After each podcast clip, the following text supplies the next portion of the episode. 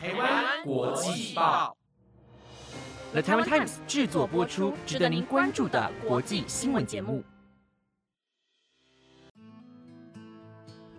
Hello，大家好，欢迎收听台湾国际报系列节目《国际专题周报》的第二十四集。我是今天的主持人盛妮，我们将会在每个星期日的中午更新节目，带大家深入了解国际上的重要时事。带大家用不同面向看待新闻议题，希望节目能够在未来符合你们的期待。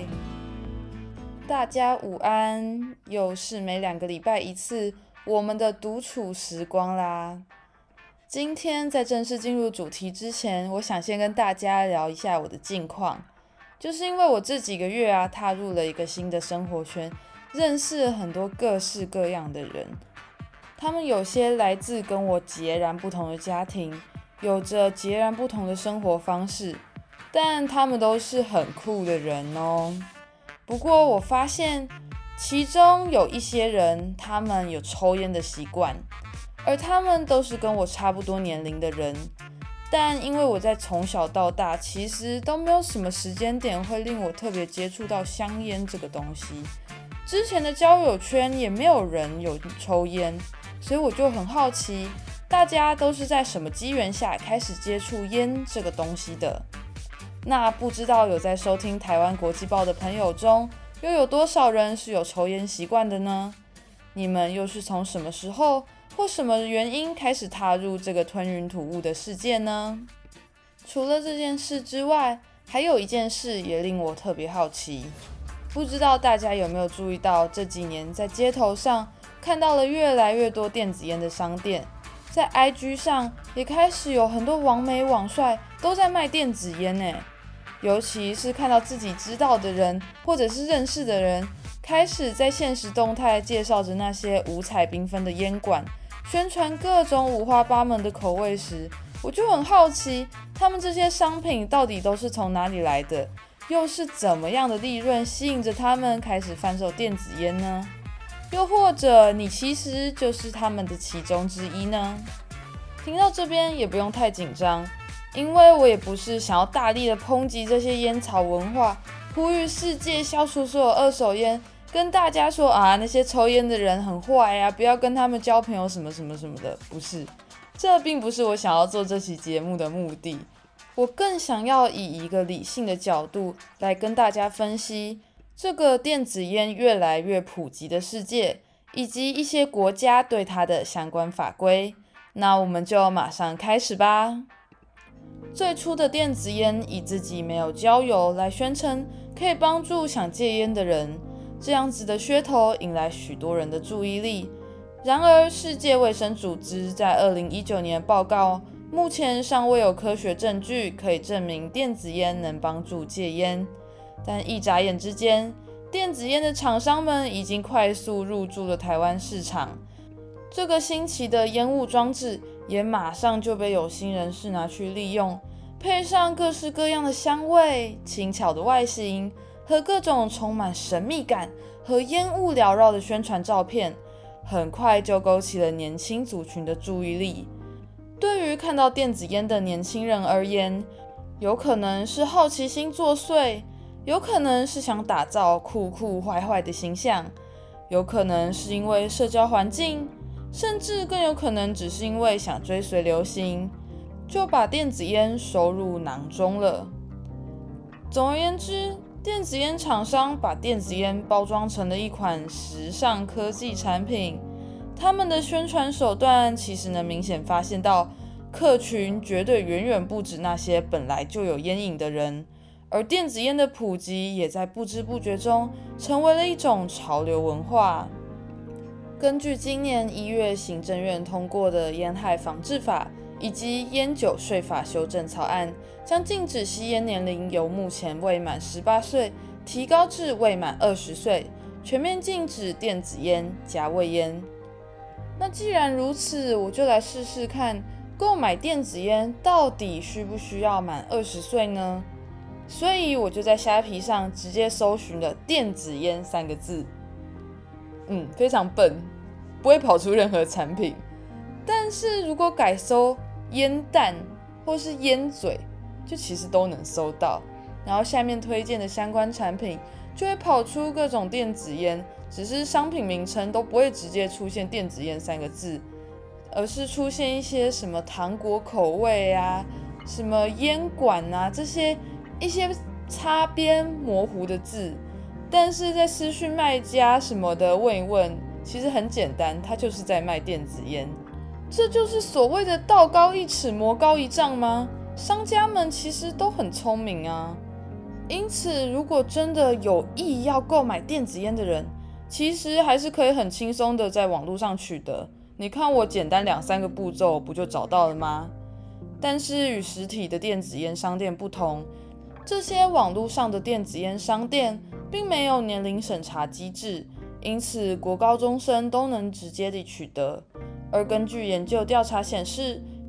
使用电子烟的青少年日后抽纸烟的比例会提高六倍。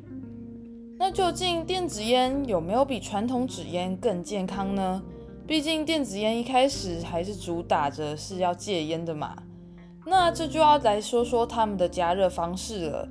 传统香烟因燃烧产生焦油，会影响肺部功能，刺激气管及肺部，引起咳嗽。也可能直接引发肺癌、口腔癌、膀胱癌、食道癌。而电子烟因为是使用电圈加热的方式，因此不会产生焦油。但是因为现在电子烟中增添了许多来路不明的成分，因此吸食电子烟会使得脑部各个部位的细胞变少，甚至在情绪管理方面会产生问题，也使思虑变得迟钝，延缓青春期成长，抑制身高。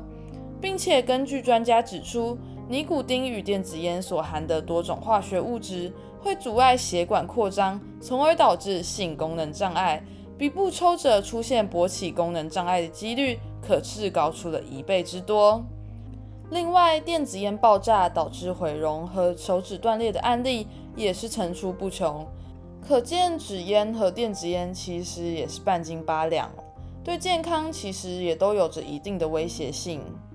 接下来介绍一下，在纸烟中会让人成瘾的成分——尼古丁。尼古丁进入体内会刺激脑部下视丘神经产生振奋的感觉，也就是俗称“爽”的感觉。零点五毫克的尼古丁就会使人上瘾，而一支烟中含有一至一点五克的尼古丁，因为长期的刺激与振奋的情况下。如果停止吸入尼古丁，就会感到精神不振、萎靡无力、全身软弱、打哈欠、流眼泪。而许多宣称没有添加尼古丁的电子烟中，其实也都被检验出了含尼古丁的成分，让人一试成主顾，不能没有尼。我认为这就是网络上贩卖电子烟的弊端，没办法问清楚里面的成分，出了问题也找不到人负责。因为很有可能贩卖的人也是同样误入歧途，而非真正的生产制造者。那除了台湾，我们也来看看电子烟在其他国过得怎么样吧。电子烟在欧盟境内于二零一六年五月贩售合法化，但对于其中的尼古丁含量有一定的限制，并且产品要贴警告标签，密封好也不能发生泄漏。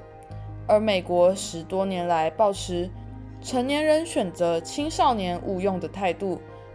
放任电子烟在实体店面与网络平台广告行销贩售，导致二零一九年全美高达五百三十万名青少年使用电子烟。现在美国开始实施禁止快递运送电子烟的法令，但因为年轻人们已养成了抽电子烟的习惯，所以也被外界批说是亡羊补牢。而中国官方推出管理办法，则是针对未来从事电子烟零售业务，得与香烟一样取得许可证，并且在今年五月开始只能销售烟草口味的电子烟，避免其他糖果或水果口味的电子烟吸引本身没有烟瘾的年轻人。日本目前对于含有尼古丁的电子烟，将其分类为医疗产品，必须受到日本药师法规范。若要贩售有尼古丁的电子烟，则需要取得主管机关的核准。然而，目前在日本并没有厂商成功获得核准。澳洲卫生部药品管理局在今年提出声明，希望制定规范，禁止在没有取得医师处方的情况下进口含有尼古丁的电子烟，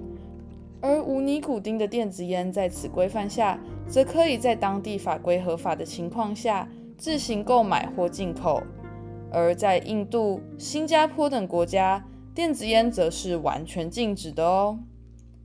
台湾目前都修法尚未完成，因此目前电子烟在台湾还是处于一个灰色地带。但我真的觉得政府可以从台湾的情况，结合一些其他国家的一些办法，来修改一下现在的相关法规，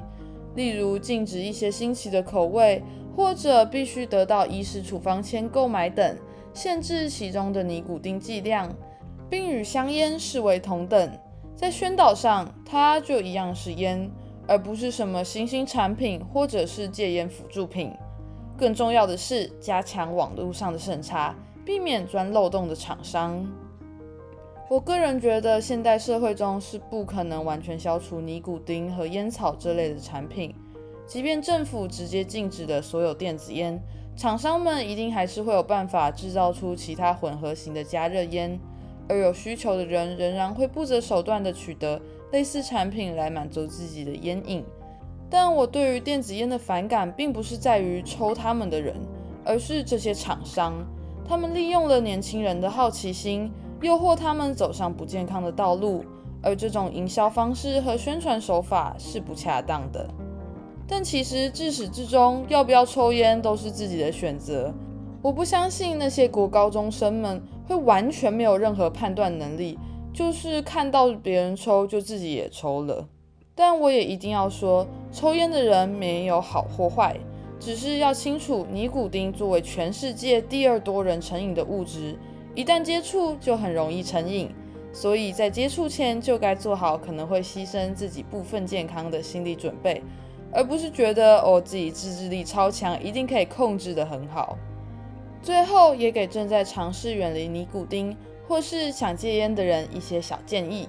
首先可以购买尼古丁贴片或是咀嚼定这些研究证明的戒烟辅助品。接着是要改变环境，扔掉所有烟草制品、打火机、烟灰缸和其他吸烟用品，远离会让你想抽烟的生活方式。也要学会补偿自己。借用一些替代物，例如饮水或茶，咀嚼一些无糖口香糖等，进行深呼吸、刷牙、散步。最后就是调整自己的心理层面。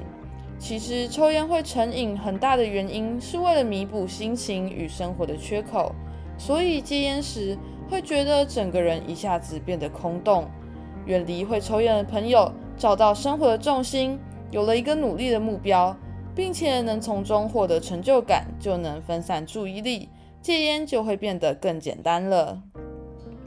非常感谢你听到了节目的尾声。针对今天的内容，如果你有什么想法，或是有什么期待听到的主题，都非常欢迎你透过留言或是 email 跟我们分享或讨论。那今天的国际专题周报就到这边先告一个段落喽。下星期的同一个时段，一样会是由丽莲来主持。那我们就两个星期后再见了，拜拜。